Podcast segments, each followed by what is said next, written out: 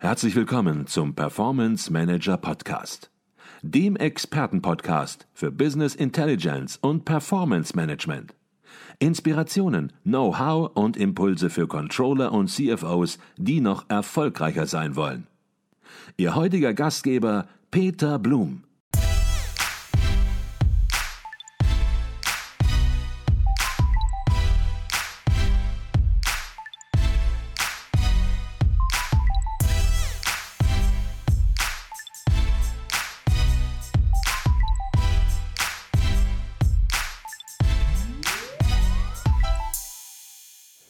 Herzlich willkommen im Performance Manager Podcast. Mein Name ist Peter Blum. Ich bin in München auf dem 47. Kongress der Controller 2023 und bei mir ist Andreas von der Garten, CEO bei Simon Kucher und Partners. Simon Kucher und Partners wird man kennen, eine global tätige Unternehmensberatung mit Fokus auf Strategie, Marketing, Pricing und Vertrieb. Sie haben hier, Herr von Garten, auf dem Kongress eine Keynote gehalten. Darüber werden wir jetzt gleich äh, sprechen. Doch zunächst mal herzlich willkommen bei uns im Performance Manager Podcast, Dr. Andreas von der Garten. Herr Blum, vielen Dank für die Einladung. Ich freue mich sehr, hier zu sein und freue mich schon sehr auf unser Gespräch. Herr von der Garten, der Titel Ihres Vortrags, der lautete Better Growth Wachstum in volatilen Zeiten. Und Sie waren jetzt an zweiter Stelle hier auf dem Kongress an der Reihe. Das Publikum ist noch frisch gewesen. Aber mal angenommen, keiner hätte richtig zugehört. Was war die Kernbotschaft, die Sie auf jeden Fall hätten rüberbringen wollen? Die Kernbotschaft ist, dass die volatilen Zeiten noch andauern werden. Äh, meine Beobachtung ist, dass in Deutschland im Moment die Stimmung besser als die Lage ist, was im Prinzip mal schön ist, oft ist es andersrum. Ähm, aber wir sehen, dass wir de facto in einer Rezession sind, auch wenn wir es nicht so nennen. Äh, wir haben eine andauernd hohe Inflation, äh, die uns auch mindestens noch ein, zwei Jahre begleiten wird.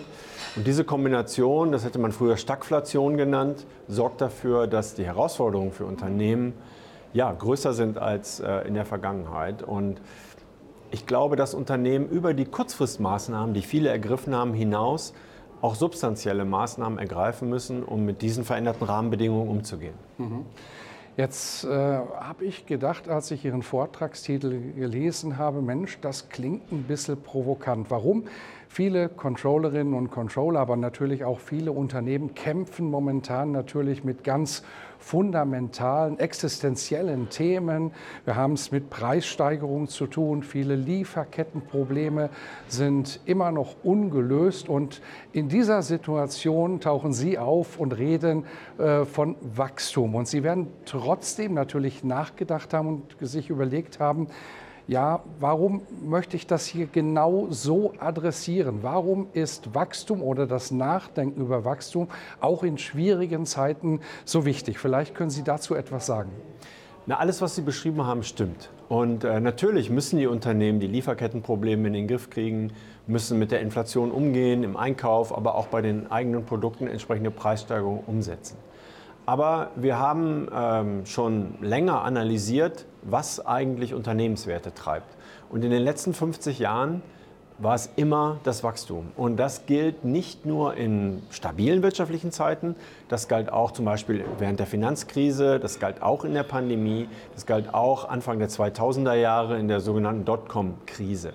Das heißt, Unternehmen steigern ihren Wert mittelfristig immer am besten über Wachstum. Ich erkenne natürlich an, dass Wachstum gerade schwieriger ist. Aber nur weil es schwieriger ist, äh, heißt ja nicht, dass man es nicht machen soll. Das heißt, alles, was Sie beschrieben haben, ist richtig. Aber man soll das eine nicht lassen, nur weil man das andere tut. Und äh, zum Abschluss möchte ich sagen, dass wir immer sehen, äh, Krisenzeiten sind Zeiten, wo Märkte auch neu verteilt werden. Und in der Corona-Pandemie haben wir Unternehmen gesehen, die fantastisch gewachsen sind. So, und äh, das bedeutet, es ist auch eine Gelegenheit, sich jetzt gegenüber dem Wettbewerb Marktanteile zu sichern, die man sonst vielleicht gar nicht äh, bekommen hätte. Mhm. Und man spürt, Sie sind in Ihrem Vortrag natürlich auch tiefer auf das Thema eingegangen, haben sozusagen fast schon ein Kochrezept geliefert, wie man zu denken hat, wie man denken könnte. Und Sie haben in diesem Zusammenhang auch gesagt, gerade in schwierigen Umfeldern, in schwierigen Rahmenbedingungen, dass es wichtig, die zukünftigen Gewinnhürden zu verstehen. Was meinen Sie damit genau? Ja, die, die größte ist im Moment die Inflation. Ähm, und die bleibt. Äh, ich stelle immer wieder fest, dass selbst Controller, Zahlenmenschen sehr häufig oder zumindest analytisch geschulte Menschen, immer noch nicht akzeptiert haben, dass eine dreijährige Inflation von 7% halt bedeutet, dass unser Geld de facto 25% weniger wert ist. Und was das eigentlich bedeutet. Aber darüber hinaus haben wir in Deutschland natürlich andere Probleme. Fachkräftemangel, äh, wir haben Schwächen im Bildungssystem. Wir sehen, dass wir unseren Beitrag zum, äh, ja, zur Reduktion des Klimawandels werden leisten müssen. All das wird Gewinnerzielung schwerer machen in Zukunft, ähm, weil es eben Nebenbedingungen sind, die äh, das unternehmerische Handeln in Deutschland, aber auch in der Welt, denn ich stelle auch fest, dass die politische Unsicherheit nicht nur im Ukraine-Krieg, sondern auch wenn wir nach Asien blicken, deutlich zugenommen hat. Ja, und diese Set an Rahmenbedingungen stellt eine Herausforderung für Unternehmen in Deutschland dar. Und deshalb glaube ich, umso wichtiger, nicht nur verteidigen, nicht nur reaktiv denken, ich muss das verteidigen, was ich habe, sondern eher wieder aktiv nach vorne gehen. Mhm. Jetzt haben Sie eben gesagt, Wert schafft man durch Wachstum. Alle Studien belegen das. Das ist sozusagen die gute Nachricht. Die etwas schwierigere Nachricht, äh, die Sie auch mitgebracht haben, war, so Wachstum alleine, das reicht nicht mehr. Was es gilt heute, ist komplexere Zielsysteme zu managen. Was verstehen Sie darunter und welche Anforderungen, welche neuen Anforderungen stellt dies an das Management? Gewinnerzielung ist weiterhin wichtig. Aber, und es war nie das Einzige, auch in der Vergangenheit nicht. Unternehmen hatten immer schon mehrere Ziele. Wir beobachten nur, dass die Anzahl dieser Ziele und die Komplexität deutlich zugenommen hat. Ähm, bei Nachhaltigkeit ist das offensichtlich, aber auch bei Mitarbeiterzufriedenheit ist es so, dass sich äh, Mitarbeiter heutzutage viel eher auch entscheiden, das Unternehmen zu wechseln. Das heißt, ähm, Unternehmen müssen einen Kranz an Zielen, von denen die Gewinnerzielung nur eines ist, im Auge behalten. Ähm, gerade wenn ich nicht kurzfristig denke, äh, kurzfristig kann ich immer mal ein Ziel priorisieren. Das haben in der Pandemie viele Unternehmen auch gemacht. Aber mittelfristig, nach zwei, drei Jahren, äh, muss ich eigentlich wieder zurück und muss nachhaltig alle diese Ziele in Einklang bringen. Und das ist eigentlich, glaube ich, die Herausforderung für die Unternehmen derzeit. Mhm. Ist es das, was Sie meinen, wenn Sie auch über Better Growth sprechen? Sie reden nicht nur einfach von Wachstum, sondern von besserem Wachstum und Sie reden in diesem Zusammenhang auch von Commercial Excellence. Warum führt Commercial Excellence zu einem besseren Wachstum? Sehen Sie, wir haben in Deutschland viele Unternehmen, die tolle Produkte, tolle Dienstleistungen ihren Kunden offerieren und auch sehr erfolgreich sind damit. Aber ich muss als Unternehmen dafür sorgen, dass ich auch den Gegenwert, das, was ich wirklich im wahrsten Sinne des Wortes verdiene, mir sichere. Und da sind deutsche Unternehmen nicht immer so gut. Äh, und deshalb sind die Profitabilitäten in Deutschland im internationalen Vergleich geringer als im Ausland. Das liegt nicht daran, dass unsere Produkte nicht gut wären. Das heißt, wir helfen unseren Kunden, über Preispolitik, über eine Neuorientierung des Vertriebes, über andere Marketingaktivitäten, über eine Bereinigung des Produktportfolios, zusätzlich zu dem tollen Wert, den sie stiften, auch dafür zu sorgen, dass sie für sich auch Wert schaffen im Sinne von höherer Profitabilität erzielen. Mhm. Das meinen wir mit Better Growth. Und auf diesem Wege, das machen wir nicht zulasten der Umwelt oder zulasten der Mitarbeitergesundheit, ganz wichtig, sondern wir machen es durch, was wir Commercial Excellence nennen. Das heißt letztlich Vertrieb, Preis, Produkt- und Marketingpolitik optimieren. Mhm. Über das Thema Profitabilität, da wollen wir auch gleich noch ein bisschen drüber sprechen. Bleiben wir zunächst noch mal bei der Commercial Excellence beziehungsweise beim Better Growth. Jetzt sind wir ja hier auf dem Kongress der Controller. Folgerichtig sind hier viele Controllerinnen und Controller, viele CFOs sind auch hier und die sollen absolut sicher auch einen Beitrag leisten äh, zu einem Better Growth. Wie muss sich Controlling aufstellen, um diesen Beitrag leisten zu können? Ja, ich glaube, fürs Controlling ist es wichtig, die im ersten Schritt die, ja, auf Englisch würde man sagen, die Insights, die Einblicke, die Transparenz zu schaffen. Das ist bei uns in Deutschland im monetären Bereich na, relativ einfach. Wenn man über Nachhaltigkeit zum Beispiel nachdenkt oder Mitarbeiterzufriedenheit, dann kommen wir in den nicht monetären Zielbereich.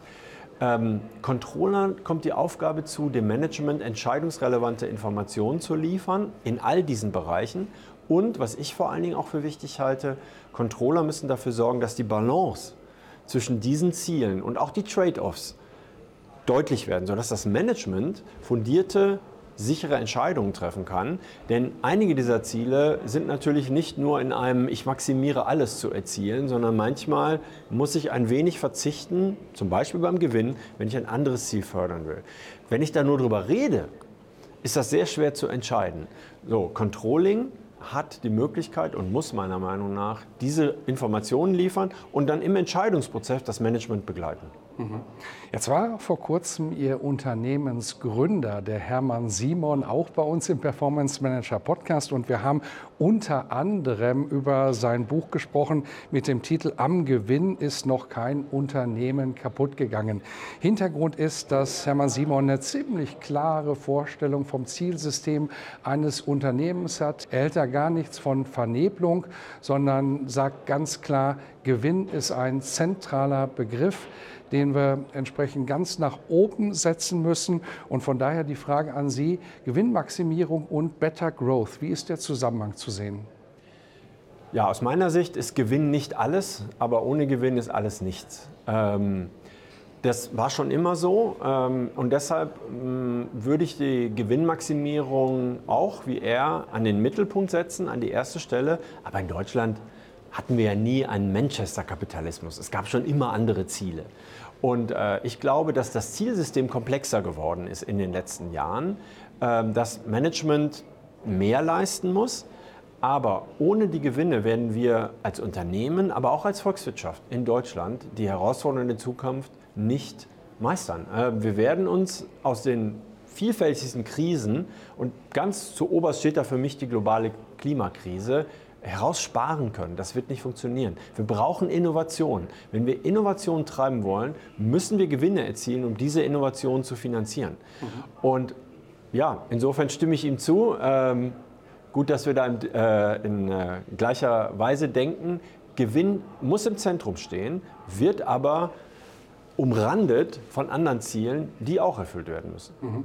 Und das sollten wir auch noch mal klar herausstellen, denn gerade wenn man heutzutage über Gewinnmaximierung spricht, dann tauchen natürlich ganz viele im Umfeld auf, die vielleicht auch nicht immer richtig hinhören und sagen, Mensch, so kann man das nicht mehr sagen, weil wir haben heute doch globale, wichtige Themen und ein Thema, das ja auch auf dem Kongress der Controller natürlich eine große Rolle spielt, ist das Thema Nachhaltigkeit. Und Sie haben das gerade schon angedeutet, das ist kein Widerspruch, sondern Sie sehen hier das Thema Nachhaltigkeit als absolut wichtig, aber ohne Gewinn, so haben Sie es herausgearbeitet, wird es nicht funktionieren für ein Unternehmen. Vielleicht können Sie das noch mal schärfen. Ich glaube, dass es für ein Unternehmen nicht gelingen wird, aber es wird auch für uns als Volkswirtschaft nicht gelingen. Wir können ja nicht darauf vertrauen, dass der Staat äh, immer für alles zahlt und zum Beispiel die Energiewende subventionieren wir zu 100 Prozent. Das bedeutet, wir müssen auf die Innovationskraft unserer Unternehmen vertrauen. Ähm, und ich habe da vollstes Vertrauen zu. Ich glaube, Deutschland ist in einer sehr guten äh, Stellung, das alles zu bewältigen. Aber wir brauchen die Gewinne, um in den, wir reden ja über 10, 20 Jahre hier, um in diesen Zeitläufen Investitionen tätigen zu können. Ähm, außerdem sehe ich nicht, dass Wirtschaftssysteme ohne Gewinnerzielungsabsicht, kommunistische zum Beispiel, in irgendeiner Form besser wären in der Bewältigung der, der Klimakrise. Ich glaube, wir müssen uns unseren Weg herausverdienen aus der Krise und deshalb bleibt Gewinnmaximierung Nummer eins, aber, aber unter dem Nachhaltigkeitsaspekt. Und der Nachhaltigkeit ist gedient, wenn unsere Unternehmen profitabel sind, Innovationen finanzieren, die Nachhaltigkeit dienen und auf lange Sicht werden diese beiden Ziele ja immer parallel entwickelt. Mhm. Ich glaube, das lassen wir bewusst mal so als Schlusswort stehen. Manche werden einverstanden sein, manche werden damit nicht einverstanden sein, aber das macht es eben gerade auch aus, diese kontroverse Diskussion, die dann die Dinge auch voranbringt. Das war Dr. Andreas von der Garten, CEO bei Simon Kucher und Partners. Herzlichen Dank für Ihren Beitrag. Vielen Dank.